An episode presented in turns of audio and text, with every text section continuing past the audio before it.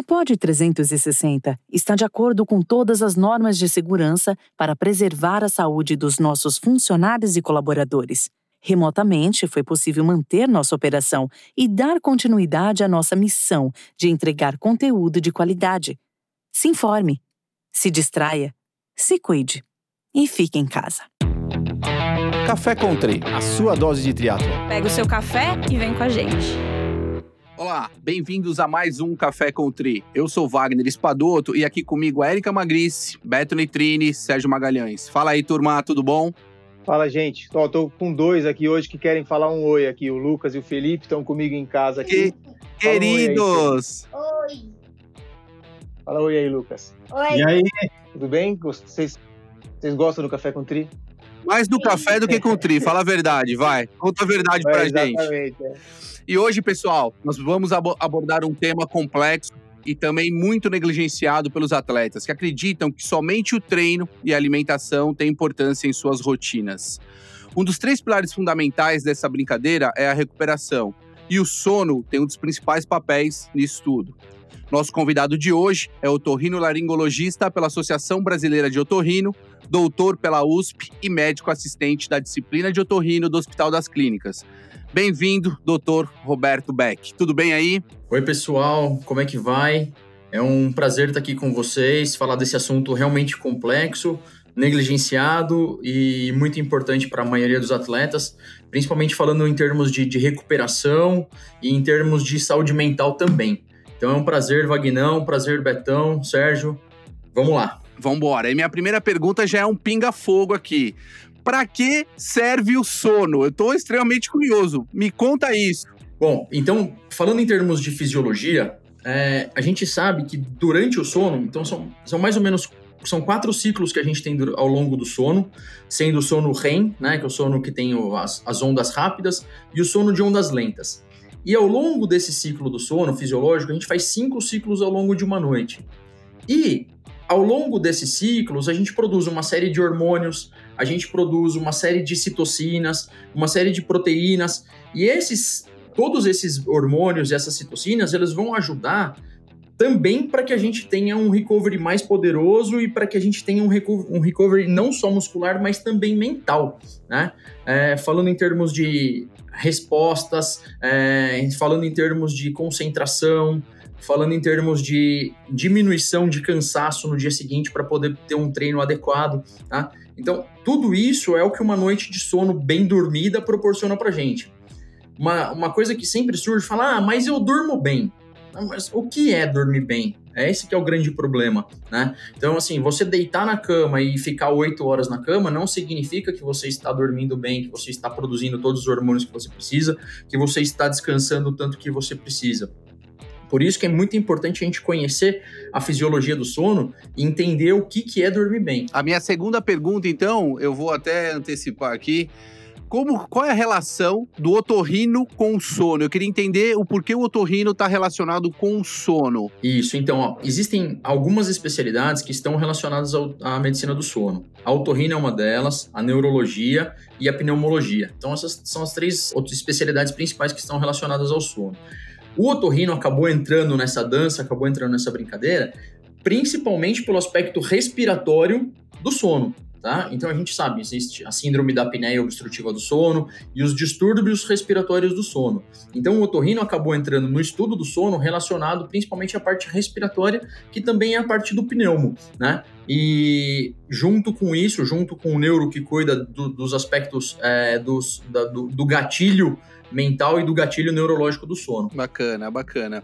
E é observado, Beck, é uma dúvida que eu tenho também, assim, entre homens e mulheres, existe alguma diferenciação em termos de sono? Por exemplo, ah, mulheres precisam só de 8 horas, homens precisam de 12. Como que funciona essa fisiologia aí entre homens e mulheres? Nós sabemos que é diferente, né? Como que funciona isso? A fisiologia ela é diferente, principalmente pela regulação determinada pela testosterona. Né? Então, um dos hormônios que é produzido durante o sono é a testosterona. Então, essa regulação de níveis mais altos ou mais baixos de testosterona vai mudar um pouco a fisiologia em relação ao sono do homem e da mulher. Tá? Agora, o quanto mais de sono que um homem precisa, o quanto que o, a mais que a mulher precisa, isso é, é bastante controverso. E assim, a diferença estatística e a diferença na prática é muito pequena entre o homem e a mulher, tá? Mas basicamente é regulada, é regulada pela testosterona, que é um hormônio muito importante produzido no sono. Eu, eu, vou entrar aqui porque o Wagner ele decidiu fazer uma pergunta antes de eu fazer a minha pergunta. Roubei. Roubou, roubou minha vez aqui você falou sobre a qualidade do sono. Então, eu queria que você explicasse um pouco mais sobre essa, essa relação entre qualidade versus quantidade. O que, que é qualidade do sono? Como é que a gente mede? A gente mede isso? É por sensação ao acordar? É sensação ao longo do dia?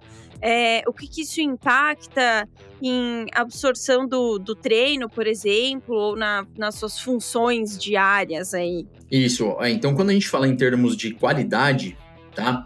A gente está falando primeiro de uma percepção, tá? Então, é a percepção que a pessoa tem em relação ao seu sono, se esse sono foi adequado ou não foi. Né? Então, hoje eu acordei me sentindo descansado ou me sentindo cansado. Né? Então, quando você tem uma alteração muito importante do sono, então aqueles apneicos mais graves, aquelas pessoas que roncam muito, que têm muita dificuldade para pegar no sono, insônia, essa é uma sensação que é muito perceptível, né? Então, assim, o quanto que foi ruim a minha noite, o quanto que eu piquei meu sono, o quanto que eu tive de, de despertares ao longo da noite, isso é uma sensação perceptível, tá? Agora, existem as medidas objetivas disso né? Então, existe a polissonografia, que se faz em Instituto do Sono, existe a polissonografia domiciliar, que você consegue medir todos esses estágios do sono. Existe a actigrafia, tá? Então, a gente tem, existe um equipamento que é um actígrafo. O actígrafo é como se fosse um oxímetro desses que a gente usa em hospital para medir saturação de oxigênio. E aí você dorme a noite inteira com ele e ao longo da noite ele vai medindo pela sua saturação e pela frequência cardíaca o nível do sono e o estágio do sono que você está. É um equipamento, um dispositivo super simples, né? E que a gente pode fazer o exame e analisar essa resposta depois. Essa vem sendo uma ferramenta bastante usada por atletas, principalmente atletas profissionais, né? Os, os treinadores, os atletas profissionais têm usado é, bastante a por ser bastante portátil e prático, né? E também questionários. Então, existem alguns questionários que a gente pode aplicar aos atletas, isso serve bastante para atletas amadores, a gente aplicar esses questionários aos atletas para que, através dessas perguntas, a gente consiga determinar se a noite tem sido boa, se a noite tem sido ruim é, e como que ele está descansando, tá? E aí a gente vai ter é, problemas de curto prazo e problemas de longo prazo. Os problemas de curto prazo, eles estão relacionados principalmente às respostas mais é, ativas que a gente tem ao longo do dia, né? Então, assim, quando a gente tem uma noite mal dormida, a gente tem uma alteração do tempo de resposta, a gente tem uma alteração da concentração, a gente tem alteração de memória, tá? Então, ao longo do dia, isso vai se tornando perceptível, tá? E de longo prazo, aí, até, até alterações metabólicas, aumento de resistência periférica à insulina, ganho de peso, até um caminho aí para obesidade, alterações do apetite, então, com mais apetite relacionado a uma questão mais hormonal, tá? Então, a, as alterações, elas podem ser subjetivas ou objetivas. O Beck, Deixa eu te fazer uma, deixa eu fazer uma pergunta aqui, fazer uma parte. Queria fazer duas, eu queria fazer duas colocações. A primeira é perguntar se quanto mais horas de treino a gente tem, mais a gente tem que dormir. É, e se é possível a gente acostumar a dormir menos. Porque, por exemplo, eu eu sempre dormi pouco. Assim, seis horas e meia, sete horas, para mim já é o suficiente. E tem períodos que você acaba dormindo menos. Quando meus filhos eram menores, eu dormia até menos. E hoje eu durmo menos porque eu preciso treinar. Então, se eu dormir mais, eu não consigo treinar porque eu entro no trabalho e tal. Então, eu queria saber se existe dá para acostumar o corpo a dormir menos, né? E se quanto mais a gente treina, mais a gente precisa dormir. Tá. É, então, assim, ó, pensando no, no atleta, então foi, foi uma pesquisa que eu fui fazer mais recentemente, pensando em atletas profissionais e atletas amadores. Né? Para os atletas amadores, a recomendação é de 7 a 8 horas de sono, assim como da população geral. Quando a gente fala de atleta profissional, a gente está falando de 9 a 10 horas de sono. Então, acho que essa diferença já responde à pergunta. Tá? Então, quanto mais você treina, você precisa de um pouco mais de sono.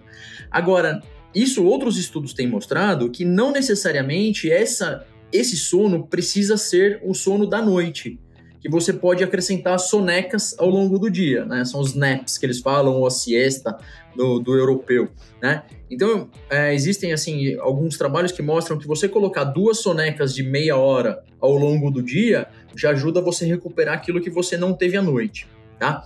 Essa questão do hábito, Betão, ela está muito relacionada ao ciclo circadiano. O que, que é o ciclo circadiano? É o ciclo mediado pelo cortisol que está relacionado diretamente à luz do sol. Né? Então, quando a gente acorda e até a hora que o sol vai embora, a gente produz uma certa quantidade de hormônio, chega lá no fim da noite, aumenta a produção de melatonina e diminui a produção de cortisol. Por isso que dá sono e a gente vai dormir, tá? Se você tem um hábito de dormir menos e você consegue se habituar, se você consegue fazer com que esse ciclo se feche, é uma coisa de hábito e de, de necessidade sua em relação ao trabalho e tudo mais, e a gente sabe que isso é uma, uma demanda do atleta amador. Né? Não adianta eu falar para um atleta amador que tem é, família, que tem que trabalhar, que tem que treinar bastante, que ele precisa dormir nove horas por dia como um atleta profissional. Isso é inviável, né? Então, eu acho que o hábito ele é possível, tá? E, e é fisiológico, sim. Só que se você conseguir so colocar uma sonequinha nesse meio, talvez te ajude ainda mais. Ô, Beck, deixa eu te fazer uma pergunta. Eu tenho, eu tenho amigos que dormem muito pouco e a minha discussão, tenho um grande amigo meu que não dorme nada. O sono ele está relacionado diretamente a um envelhecimento precoce? Tem gente que dorme muito, meu pai é um exemplo disso, que dorme muito e ele, na idade que ele tá, tá super bem, ele brinca com isso, que ele tá muito bem por causa do sono. Qual é essa relação? Ou as pessoas se adaptam a isso? Tá. Então, ó, a alteração do, a alteração do sono, ela tá relacionada a duas coisas principais: radicais livres e citocinas pró-inflamatórias. Tá? Então, tanto os radicais livres quanto as citocinas pró-inflamatórias, elas estão diretamente relacionadas ao envelhecimento. O envelhecimento a gente não está falando de envelhecimento de idade, a gente está falando de envelhecimento celular. Né? Então, se você dorme menos, obviamente que você vai, talvez, ao longo da vida, cobrar, isso vai te cobrar um, um, preço muito maior do que você ter noites de sono bem dormidas, em termos de memória também, em termos de descanso, em termos, assim, eu diria que principalmente memória e concentração, tá? Vocês já devem ter vivenciado isso, o quanto que uma noite mal dormida, o quanto que o dia seguinte é péssimo em termos de memória, em termos de concentração para o trabalho, né? Então, eu acho que isso de longo prazo, isso cobra uma conta muito alta. Eu tenho uma pergunta que, na verdade, é uma curiosidade. Quanto tempo, se é que existe isso, uma pessoa consegue ficar sem dormir sem enlouquecer? Porque dizem que você começa a enlouquecer, né? Alucinar, não sei. Eu não sei te responder essa pergunta, tá? Eu não sei, eu tenho, eu tenho os meus recordes, né? Que são de recordes de intermédio, né? Mas aí tem outros adictos junto e outras coisas que você acaba usando. Aí, né? aí, aí né? é, melhor, é melhor a gente não é entrar. melhor a gente não entrar nesse tema. Mas, Serginho, é, só complementando um, um pouquinho, existem alguns estudos que foram feitos com pessoal de é, prova de aventura, ultramaratonistas de longuíssima duração. E aí existe privação de sono de 60 e poucas horas, né? Eu lembro, 64, se não me engano. Mas isso não é a realidade, né? Você ter uma privação assim não é uma realidade. A realidade dos nossos atletas é a privação, não é privação de sono, é o sono com uma qualidade ruim ou com poucas horas de sono. E aí eu entro no, novamente no, no assunto Power Nap, né? No napzinho. É, existe, a gente sabe que ele ajuda. Ele pode atrapalhar? Essa é a minha primeira pergunta, tá? Ou qual é o tempo ideal que seria interessante um atleta, né? E aí a gente está falando de atleta de alto nível, porque nós sabemos que não é também a realidade do atleta amador. O atleta amador dificilmente consegue fazer um soninho durante a tarde, né? Então existe um tempo ideal e ele pode atrapalhar isso. É, ele pode atrapalhar sim, se for muito curto ou se for muito longo. Tá? Então, assim, a maioria dos estudos mostra que um power nap entre 20 e 30 minutos seria o tempo ideal ao longo do dia para que você coloque essa sonequinha de uma de manhã e uma tarde para ajudar no que você não dormiu à noite, tá? Mas mais do que isso, aí você já entra num, num outro nível de sono que vai te proporcionar mais até cansaço, né, mais sonolência para depois que você acordar, do que você obteve de, de descanso nesses 30 minutos. Existe algum horário, Beck, assim, é, me, para melhor realização do Power Nap, por exemplo? Então, eles falam fim da manhã e meio da tarde pelos estudos, né? A maioria dos estudos que eu li, mas é, tudo isso é meio inconclusivo. Tudo isso. Não, alguns estudos falam que ah, é melhor dormir no meio da manhã, fim da tarde, é melhor dormir depois do almoço. Não tem, assim, nada muito bem definido em relação ao melhor horário e se isso realmente ajuda, né? Eles até colocam que tudo isso precisa de mais estudos, tudo isso precisa de mais observações, tá? É, mas 20, 30 minutos duas vezes por dia é o que tem de consenso atualmente. Eu, às vezes, quando eu em, por exemplo, em São Roque, no fim de semana, que eu vou pedalo de manhã e às vezes vou nadar à tarde, se eu dormir depois do almoço, eu preciso acordar pelo menos uma hora e meia antes de, de, de nadar, porque senão eu não consigo nadar. E aí, pô, você tem que dormir uma hora, pelo menos depois do almoço. Você vai, você vai nadar à noite, lá não dá para nadar à noite que é frio. Então, para mim é difícil, eu não consigo muito é, ajustar, mesmo no final de semana, se eu conseguir, conseguisse dar uma dormida à tarde, que às vezes é difícil por causa dos dois aqui, da demanda dos dois pequenos aqui, não tão pequenos mais, mas a gente tem, eu tenho essa dificuldade. Quando você dorme à tarde, a, o tempo para você estar tá desperto de novo é, é, muito. acaba atrapalhando, eu acho. Eu prefiro dormir tudo à noite. Eu tenho a impressão que é muito pessoal, assim, também, sabe? O Wagner é uma pessoa que, que consegue dar cochilo de tarde e ele acorda e tá tudo bem. Eu, se eu durmo, sério, se eu dormir 20 minutos, eu acordo totalmente imprestável.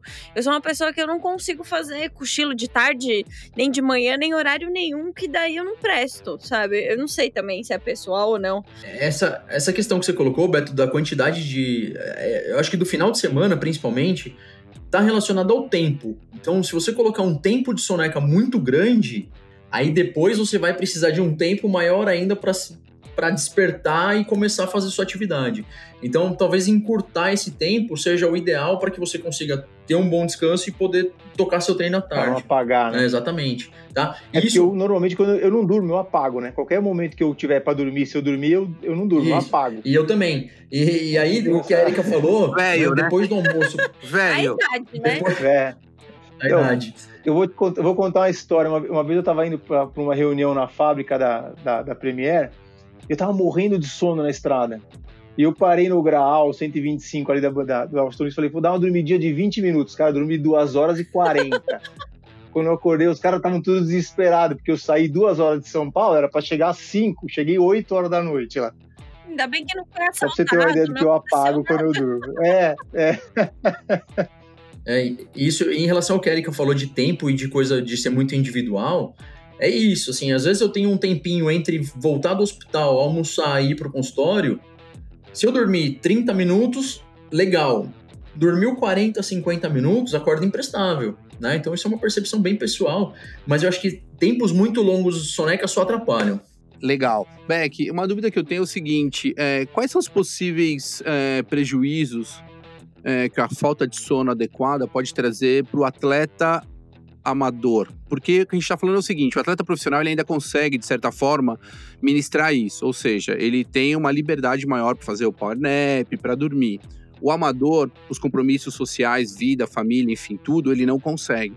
O que isso, em termos de atletas de longa duração, por exemplo, de endurance, pode atrapalhar? Tá, ó, então, primeira coisa, fadiga, tá? E a sensação de do overreaching e do overtraining. Então, assim, quando a gente dorme mal, a gente tem uma sensação de que no dia seguinte, quando você vai treinar, você não tem a percepção de dor adequada e você não tem a percepção de cansaço adequado, porque o seu cérebro já entrou num processo de que ele já está cansado.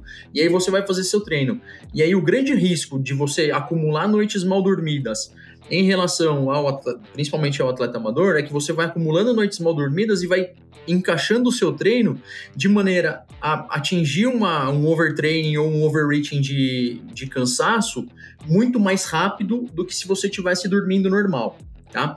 Uma outra coisa é que, principalmente falando em termos de via aérea, então agora a gente vai entrar no que, no que eu gosto e o que eu estou estudando, que a gente está tá vendo com mais frequência, tá? Essas citocinas pró-inflamatórias que eu falei, elas estão diretamente relacionadas à imunidade. Então, por que que acontece muito? Qual que é o principal sinal de overtraining? É a gripe, é o resfriado, é a sinusite, né? Então, quando o atleta, o atleta, começa a treinar muito, ele perde essa percepção de que ele está treinando mais do que ele deve, ele perde essa percepção de cansaço, aí ele começa a ficar doente. Então, é, ele fica doente não só porque ele está treinando muito, ele fica doente porque ele não está conseguindo depurar essas citocinas inflamatórias, tá? E essas citocinas inflamatórias vão fazer com que a imunidade dele caia e, consequentemente, ele fique mais doente. E o primeiro lugar que bate é a via respiratória, a via aérea, tá? E então acho que isso é uma, é uma, uma, uma coisa que a gente nota, e existem até vários estudos com atletas profissionais, principalmente atletas profissionais de inverno, de ficarem mais doentes pré-competição e logo após a competição. Não sei se você já viu, Wagner, um estudo com os caras do Maratona de Boston. A quantidade, a porcentagem de atletas que ficaram doentes uma semana depois da maratona. Tá? Isso é uma coisa que é incrível, que é muito legal de, de perceber, relacionado ao endurance, né? É, o longa duração. E aí tem uma série de fatores que envolvem também a recuperação, né? É, agora sim, esses atletas muitas vezes, os amadores, eles saem, né, para fazer provas fora. E aí você tem aí duas condições. E eu queria que aí a gente conversasse um pouco sobre isso e queria saber também a opinião do Beto e do Serginho referente a essas provas quando eles estão é, fora do país. A gente tem a questão do fuso, né, que é importante, ou seja, eu vou para um lugar em que eu tenho às vezes 5, 6, 7 horas de fuso, né, como eu regulo isso e qual seria o tempo necessário, eu acho que isso é, é bem importante. E eu tenho o estresse da prova, ou seja, eu Estou associando aí um fuso horário e o estresse da competição que também pode me tirar o sono. Eu queria saber quais as implicações de tudo isso, né? Como eu faço para regular em termos de fuso e quais são as estratégias que eu poderia utilizar para minimizar é, esse prejuízo. Ah, deixa eu complementar já fazer a pergunta, né? Se aquela regra de uma hora por dia vale. Vale mais ou menos, depende do estágio que você tiver, depende da quantidade de fuso, tá? Então isso vale sim, tá? Então, quando a gente muda de país e muda de fuso, a gente está colocando aí várias coisas. A gente está colocando o jet lag, né? Então a mudança do fuso. A gente está colocando o tempo de voo, que nem sempre é o mais confortável possível, né? Muitas vezes é desconfortável, principalmente para quem é muito grande, né? A gente está colocando também a cama, que muda completamente. A gente está colocando luz, tá? Então, o que que influencia? Qualquer mudança de fuso horário influencia o seu ciclo circadiano. E para que você tenha uma adaptação do ciclo circadiano, lógico que para que ela seja ideal, a gente precisaria de uma semana de adaptação. Né? Principalmente se você for para um fuso mais de 4, 5 horas. Tá? Então você precisa de uma semana de adaptação. Obviamente que é inviável para o atleta amador, para o cara que vai para os Estados Unidos para fazer alguma coisa, fazer um Ironman, para fazer alguma coisa, o cara não vai conseguir uma semana antes chegar lá e ter essa adaptação. Isso seria o ideal, ah, obviamente. consegue, viu, Beck? A fazer Ironman, os caras viajam até um mês antes, viu? Você, você não está informado. Aí, uma semana comendo batatinha frita, batata frita americana tem droga, né? Então você não consegue parar de comer. Então, uma semana antes, você não pode ir para os Estados Unidos uma semana antes. Arriscado, eu acho também. Ah, então. E, mas aí, assim, o, o que a gente. Daí, nesses casos, tá? Tem muitos estudos a respeito da melatonina nesses, nesses pacientes. Ai, você entrou tá? na nesses, minha próxima pergunta, atletas. que droga. Tá, então vou deixar, vou deixar você fazer a pergunta, tá? É, porque o que vai regular isso é a melatonina. A melatonina é um hormônio endógeno, ou seja, ele é produzido, tá? Naturalmente. A suplementação de melatonina é uma outra coisa, tá? Então, ah, tem muita gente que pensa assim: ah, vou chegar lá no dia da prova, vou chegar no, no, no local da minha prova e vou começar a tomar melatonina. Não adianta nada. Tá? Você precisa ter um nível sérico de melatonina para que ela possa fazer efeito. Então, se você vai fazer uma prova fora, você já começa a tomar melatonina antes, para quando você chegar lá na prova, o seu nível sérico de melatonina já esteja adequado, e aí então você já tenha, tente minimizar os efeitos do fuso, é, visando minimizar os efeitos. Tá? Agora, também a resposta é individual. E uma outra coisa que a gente sempre fala é luz, né? Então, assim, chegou lá, ah, tá dia, eu preciso dormir. Fecha tudo, deixa o mais escuro possível, evita celular, evita tela, todas essas coisas, e aí tenta fazer com que seu cérebro entenda que você está num ambiente de noite, não de dia, como estaria lá no, no país onde você chegou. Existe uma não é uma regra, né? Mas o pessoal fala muito assim: se você chegar em cima da hora, tipo, sei lá, 48 horas antes da prova, 72 horas, você não sente tanto o efeito do jet lag, o efeito do fuso e etc., do que se você às vezes chegar quatro dias antes, que não é uma semana, né? É verdade isso mesmo? Eu nunca, nunca sofri disso, então tô perguntando. É, e isso, isso é verdade, tá? Então, assim, se você chegar mais próximo ou você chegar mais longe, óbvio que é melhor. Isso também vale para altitude, né? Então, isso se fala muito quando os times brasileiros vão jogar Libertadores lá fora, no, na altitude, né? Que tem que chegar na hora do jogo ou chegar uma semana antes. Isso para adaptação da hemoglobina em relação ao oxigênio, que isso é um, é um outro tópico. Mas para o jet lag isso vale também, tá? Então, se você tiver uma, uma, um tempo maior para se adaptar, vai ser melhor. Ou então, se você não tiver esse tempo, que chegue em cima da hora, tá? Que chegue bem perto do momento que você vai já tá com o seu ciclo. Né? Então você mantém o seu ciclo do local de origem. Legal, eu só queria complementar um pouquinho a informação referente a para que lado se eu estou ganhando horas ou se eu estou perdendo horas. Então existe basicamente uma regrinha que é, por exemplo, se eu viajo para o Havaí, eu não preciso de uma hora por dia, uma regrinha básica, eu preciso só de meia hora. Agora, se eu viajo para a Europa, para o outro lado, aí sim eu preciso de uma hora. Né? E referente a norte e sul, em termos dos polos, é, não é observado tanta diferença dependendo da quantidade de fuso. Né? Se eu tiver norte-sul, tiver um ou dois, eu tenho uma alteração mínima. Tá? Isso é, é importante também para os atletas aí é, Se ficarem de programarem. olho, é, exato. Eu, eu, eu vou entrar de novo daí no assunto da melatonina, porque eu sinto que tem muita gente que toma melatonina indiscriminadamente, assim, também é, ao longo do, do ano normalmente, não só para como preparação para uma viagem. Funciona usar melatonina ou não funciona? Eu entendo que ela é só um indutor do sono e pelo que a gente falou, o que importa é a qualidade do sono, né? E daí também eu já vou emendar com a minha segunda pergunta, que é: existe um mínimo de horas que eu tenho que passar ali no sono no sono REM ou não? Tá, então vamos lá. Então, com relação à melatonina, como é um hormônio endógeno, tá? Ela não é um indutor do sono. Então, se você tiver em casa, falar "Ah, hoje eu não tô conseguindo dormir, vou tomar um comprimido de melatonina, não vai adiantar nada, tá? Então a melatonina, ela precisa ter um nível sérico, ela precisa ter um pico para que ela faça, que ela para que ela tenha alguma ação, tá? Então assim, se você precisa suplementar a melatonina, essa suplementação tem que ser diária, tá? Indutor do sono, a gente costuma usar outras coisas. Então, existem outras medicações que são indutoras do sono, para aquelas pessoas que têm insônia, que têm dificuldade para pegar no sono, tá? A melatonina, ela ajuda também para pegar no sono, mas quando ela tem níveis séricos adequados e quando tomada diariamente, tá? É, eu tenho usado um pouco de melatonina para atleta profissional de, de futebol, tá? Eles são pessoas, caras extremamente ansiosos. Eles têm um hábito até de tomar indutor do sono antes de clássico, todas essas coisas, antes de jogos muito importantes. E a melatonina tem ajudado para eles de pelo menos ter uma qualidade de sono adequada diária. Tá? Então isso é uma coisa legal que talvez possa servir assim. Eu não costumo indicar para atleta amador, eu não costumo indicar para quem não tem uma, uma dificuldade ou que tem uma alteração polissonográfica muito grande, tá? Mas usar como indutor do sono eu acho que não vale. Já vi muita gente Ah. perder prova por causa de melatonina, viu?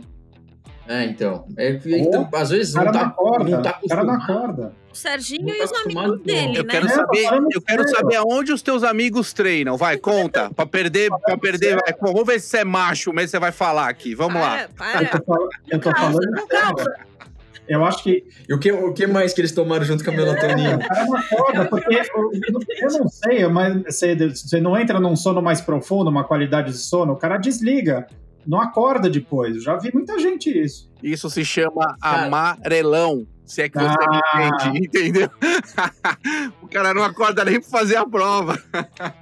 A minha percepção é que assim, eu fico tão ansioso pré-prova que eu não. Nem se eu tomar um caminhão de melatonina, acho que eu não consigo dormir. Eu tenho uma dificuldade muito grande de pegar no sono relacionada à ansiedade.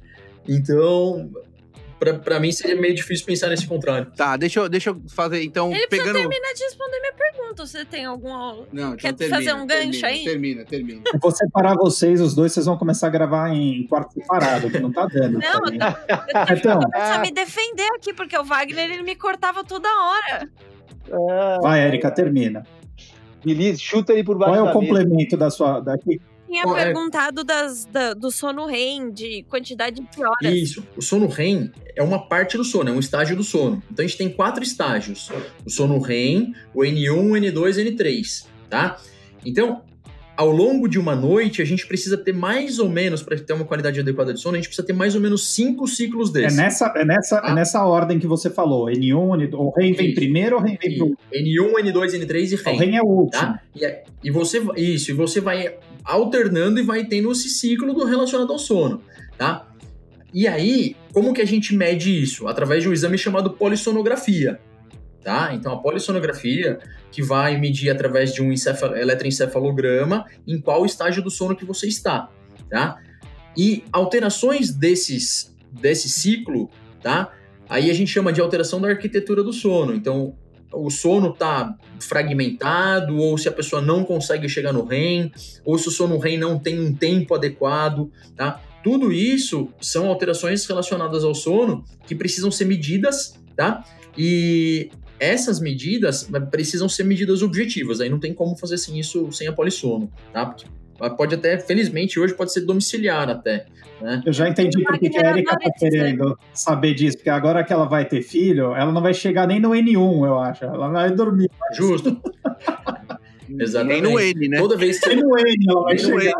O REM vai ficar pra 2000 e... Ei. 2060. 2025 eu entro no REM de novo. toda vez que você fragmenta o sono, então toda vez que você está dormindo e você pica, né? Você tem um corte aí no sono, um despertar, você vai meio que começar do zero. E depende do tamanho do despertar, né? Então, quanto mais tempo você ficar acordado entre, um, entre uma dormida e outra, mais difícil vai ser de você de atingir esses níveis de novo. Aí no banheiro à noite, vai de olho fechado, assim, com a luz apagada, pra não despertar. É mais ou menos isso. Tem uns truques aí. Mais ou menos isso. Eu imagino isso.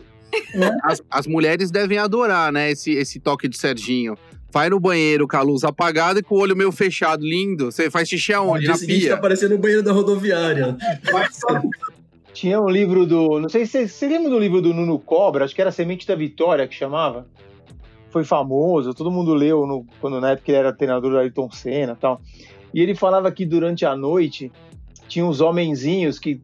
Que durante o dia esses homenzinhos espalhavam vários baldes pelo corpo, né? Eles iam levando o que você precisava, leva para cá, leva pra... e à noite eles organizavam tudo de novo. Nas prateleiras, cada baldezinho num lugar. Cada vez que você picava o sono e levantava, os baldezinhos caíam tudo. Aí eles tinham que recomeçar tudo outra vez para dar tempo de organizar. Com o tempo eles até ficavam mais rápidos, mas se você começa a picar muito, eles não conseguem organizar. E aí você não consegue fazer nada durante o dia. Volta naquele negócio que ele falou lá no começo, né? Memória, rendimento, vai tudo por água abaixo porque começa o dia todo desorganizado. você, É Eu exato. achava você que era uma, explicar quem era é uma ideia Cobra, bastante Betão, interessante. porque Cobra, Então, autor nascido em 1910. Fala, vai, Betão. Ele foi personal trainer do Ayrton Senna, né? Ele escreveu o livro, A Semente da Vitória, tal, que aí que, onde ele falava isso sobre esse livro. E ele falava também sobre o elástico, né? Que você vai essa coisa de dormir pouco e treinar muito, você vai esticando o elástico, esticando e voltando, esticando e voltando, esticando e voltando, uma hora que ele estica e não volta mais. Você tem que encontrar o caminho, o meio do caminho onde esse elástico possa ir e voltar. Esse elástico aconteceu com o Vagnão aí. Ele esticou demais sem treinar. agora- formas lúdicas, né? Menos técnicas, formas mais lúdicas de entender por que, que a gente precisa dormir tantas horas, né? Para dar tempo do corpo se reorganizar. né? Verdade. E, e para o corpo organizar, essa qualidade do sono, esse tempo de sono é importante. É, eu li algumas coisas sobre higiene do sono. Eu queria saber o que que é realmente a higiene do sono e quais estratégias que eu tenho para melhorar essa qualidade e ou quantidade. Pera, vamos perguntar. Beto ou Sérgio, vocês sabem o que que é higiene do sono? Vamos começar aqui com a nossa amostra. Não. Serginho não sabe nem o que é higiene, mas do sono. Não faço ideia o que seja higiene. É uma preparação para dormir, é isso? É tipo um banho antes de dormir para dormir bem? Um banho. Você vai já apagando as luzes antes, deixando os aparelhos, você já vai dando uma, uma limpada na área para deitar e dormir melhor? O que, que é? Eu não faço ideia. Isso. Vai lá, Beck. Isso, ó. Então, a higiene do sono é, são, são coisas que você faz no seu dia a dia, que você incorpora na sua rotina, para que você tenha uma melhor qualidade de sono, tá? Então, basicamente, o que, que é? Primeiro, dormir e acordar sempre no mesmo horário. Isso é uma coisa, é o primeiro passo para higiene. Segundo, evitar super estimulantes perto da hora de dormir. Então, cafeína perto da hora de dormir, refrigerante à base de cafeína perto da hora de dormir, é, treinos muito intensos perto da hora de dormir, tá? Tudo isso, qualquer treino muito intenso é, desencadeia muita produção de endorfina, de adrenalina. Então, isso é um estimulante que você vai prejudicar com certeza a sua qualidade do sono. E aí, as coisas ambientais, né? Então, a cama que ela tenha uma qualidade adequada, a densidade do colchão, essas coisas, tá? O ambiente completamente escuro, tá? E o que tem de mais, é, que é o mais moderno e é o que mais chama atenção, é a questão da luz azul, né? O que é luz azul? Tudo que a gente tem de luz hoje em dia não tem mais luz incandescente, tudo luz eletrônica e todas as lâmpadas são brancas, tá? Brancas porque elas mimetizam mais a luz do sol. Quanto mais você tem contato com essas luzes, por isso que tem o ambiente escuro, quanto mais você tem contato com essa luz, mais isso interfere, mais isso confunde o seu ciclo circadiano, tá? Então, pelo menos 30 minutos antes de dormir, o ideal é que você fique já num ambiente mais escuro. E aí o que a gente tem de mais, é, mais interessante, mais moderno e mais do momento é tela de celular, tá? Então você fica lá, antes de dormir, você vai lá e dá aquela atualizada no feed do Instagram, dá uma atualizada no Twitter para ver o que está acontecendo no mundo antes de você dormir. Isso é péssimo, tá? Porque além de ter a luz, ainda tem uma informação visual e uma coisa que, que de, de, de, quantidade de informações e fotos e imagens, que tudo isso confunde seu ciclo. Então, tudo isso prejudica que você pegue no sono e que você tenha uma qualidade de sono melhor. Tá? Então, é ideal que pelo menos 30 minutos antes você fique já no ambiente um pouco mais escurinho e que você já não mexa mais no celular. Ou Isso é seja, é higiene. Vamos tá? todos adotar a técnica Érica, tomar um chazinho à noite, ler um livro e aí é papum. Exato. Exato. Isso é, isso, isso é o ideal. Né? Então, assim, você tem. Você já perto da hora de dormir, você já vai partindo por um estado de repouso e por um estado de mais tranquilidade mental, né? Para que você consiga já ter uma, uma boa qualidade de pegar no sono com qualidade. Bacana, bem esclarecedor. Serginho, dúvidas? Eu queria, eu, na verdade, eu queria perguntar. Peraí, sobre... peraí, peraí, é o momento consulta. Vamos lá. Não, não é consulta, não. Não é consulta, não. É, eu acho que é entender um pouco. É, o Vagnão já está usando bastante aquele aparelhinho para dormir, como é que chama? O, o CEPAP. CEPAP. É.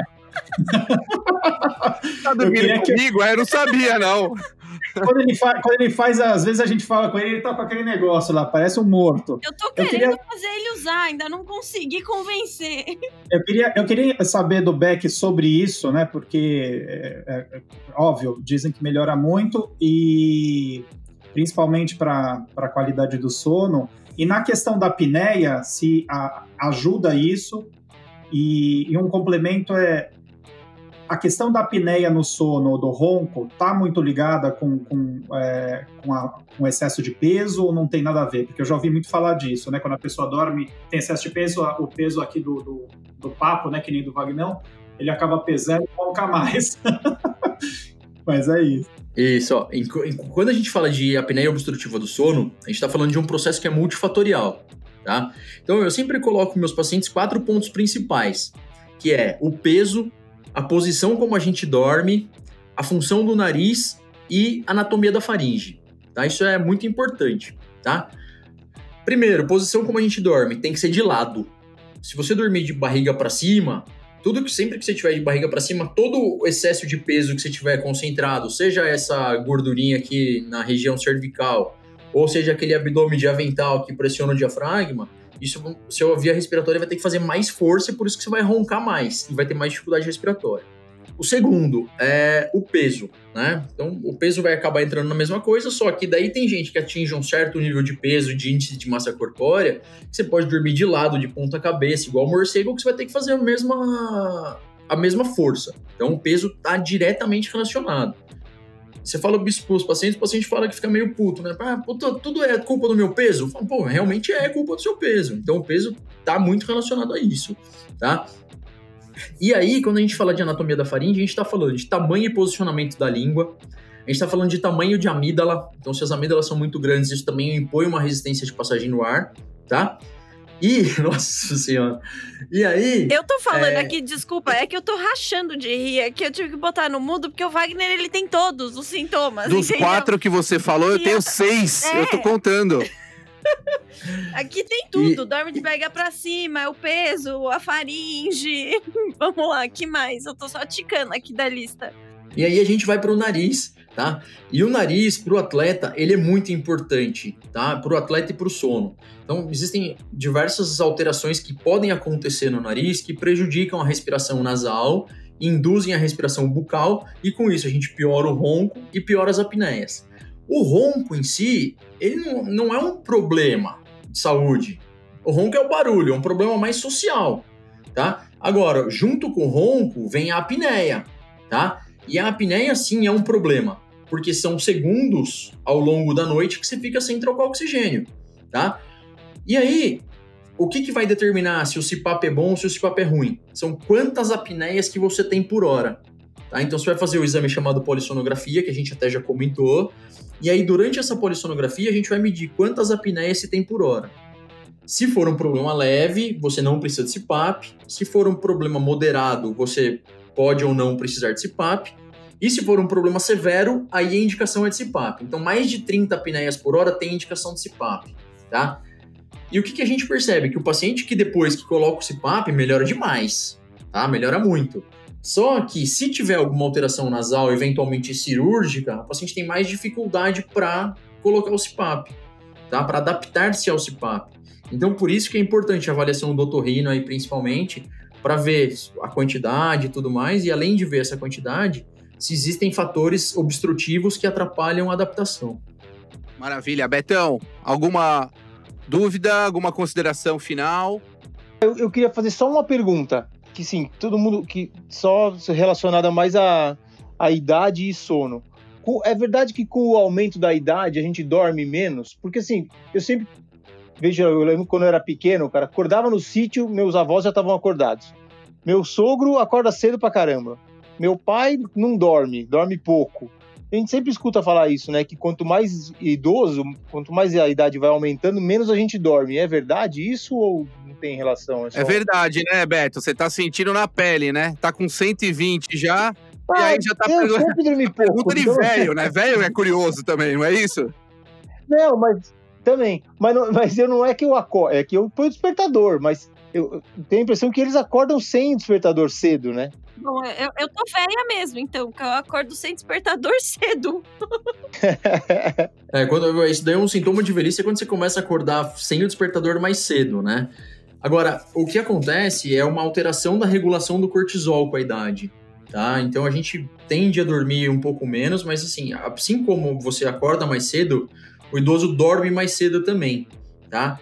E um grande problema no idoso é o fracionamento do sono, então eles acordam muito ao longo da noite, tá?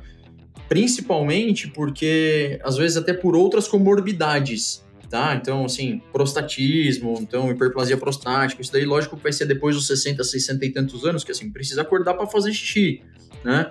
Então, toda vez que você vai acordar fazer xixi, você vai fracionar o sono. Então, assim, o idoso costuma ter uma alteração mais complicada mesmo do ponto de vista do, do sono, dorme um pouco menos mesmo, mais regulado pelo cortisol, tá? Mas também porque dorme mais cedo, tá? Então, a secreção da melatonina e do cortisol é cerca de uma hora antes em relação, depois dos 60 anos de idade. Então, se você passa a ter sono 8 horas da noite depois que escurece, o seu voo vai ter sono perto das 7. Tá? Então, uma hora antes ele vai a secreção vai alternar a secreção de melatonina e cortisol. Então, 7 horas da noite aumenta a melatonina e diminui o cortisol dele. Por isso que ele vai pra cama mais cedo. Sensacional. Beck, nosso tempo tá chegando ao fim. Eu queria agradecer imensamente a sua participação, foi bem esclarecedora. É evidente que o assunto não termina aqui. A gente tem várias outras perguntas, é, mas vai ter que ficar para uma próxima vez. Eu queria é, terminar apenas uma frase aqui, que um estudo do, do ano de 2000, um levantamento epidemiológico da prática de atividade física na cidade de São Paulo, mostrou que as queixas de insônia e sonolência excessiva entre os entrevistados que realizavam atividade física regularmente eram de apenas 27,1 e 28,9, respectivamente. Ou seja, insônia e sonolência. Enquanto os que não praticavam atividades físicas eram de 72,9 e 71,1, respectivamente. Ou seja, eu tenho aí até um, um, dado interessante que a prática de atividade física é indicada na melhora do sono, na qualidade do sono, né? Eu queria escutar aí suas considerações finais. Isso, é, então essa, essa consideração final, na verdade era mais ou menos isso que eu estava até pensando falar em termos de consideração final, Vagnão, que é o conceito de, de biohacking, né? Então o pessoal tem, tem esse conceito de formas diferentes que você pode adaptar para atingir um conceito biológico interessante, tá? E aí, o que eu penso sobre biohacking, né? Que foi o que eu estudei, o que é o que eu venho até me incrementando nessa quarentena. Sono, alimentação e atividade física. Tá? Então, se você tiver essas três coisas bem dosadas, a quantidade de atividade física que você faz, o quanto que você vai dormir e o quanto bem você está se alimentando, melhor você vai conseguir sair dessa e melhor você vai conseguir, vamos conseguir enfrentar essa quarentena. E até essa era a mensagem de quarentena que eu queria deixar. Vamos aproveitar o tempo para aprender coisas novas, vamos é, aproveitar para colocar o sono numa maneira, não colocar o sono em dia dormindo o dia inteiro, mas fazendo com que nosso sono tenha uma rotina, tá? E que a gente possa ter uma, uma sair bem dessa, dessa quarentena felizmente rápido. Maravilha. Muito obrigado então a todos. Beck, muito obrigado, sensacional. E Érica, siga-nos siga nas redes sociais. Manda. Pessoal, sigam a gente nas redes sociais, arroba Café com Triatlon e. Onde que o pessoal pode te encontrar? Onde que nossos ouvintes podem te encontrar, se eles quiserem? Tá, vocês podem me encontrar no Instagram, arroba. É, também eu atendo na, na Care Club, tá? Tenho um consultório lá. E tem meu consultório em Guarulhos também. E qualquer coisa pode me procurar pelo Instagram, pelo, lá no, no Café com Tri ou no, no meu Instagram pessoal. Queria agradecer demais pelo convite, tá? Acho que era um tema bacana que a gente tinha muita coisa para falar ainda. Érica, Vagnão, Betão, Serjão, sempre um prazer falar com vocês. E espero em breve todos juntos na, na USP ou na ciclovia ou sei lá onde for, em alguma prova. Grande abraço. Obrigada, Beck. Pessoal, não deixem de mandar suas sugestões de tópicos pra gente lá no Instagram. E até a próxima. Valeu, Falou, pessoal. Gente. Até mais. Valeu, Obrigado. Valeu. Valeu. valeu. Café Country, a sua dose de triatlo. Pega o seu café e vem com a gente.